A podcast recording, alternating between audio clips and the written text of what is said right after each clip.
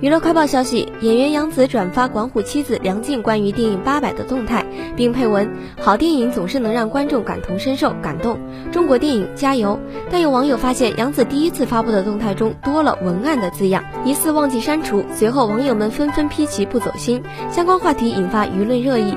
杨紫发出第一条动态后不久就编辑了内容，但总有网友觉得她不走心，认为不过短短几字都疑似要由别人提早预备文案。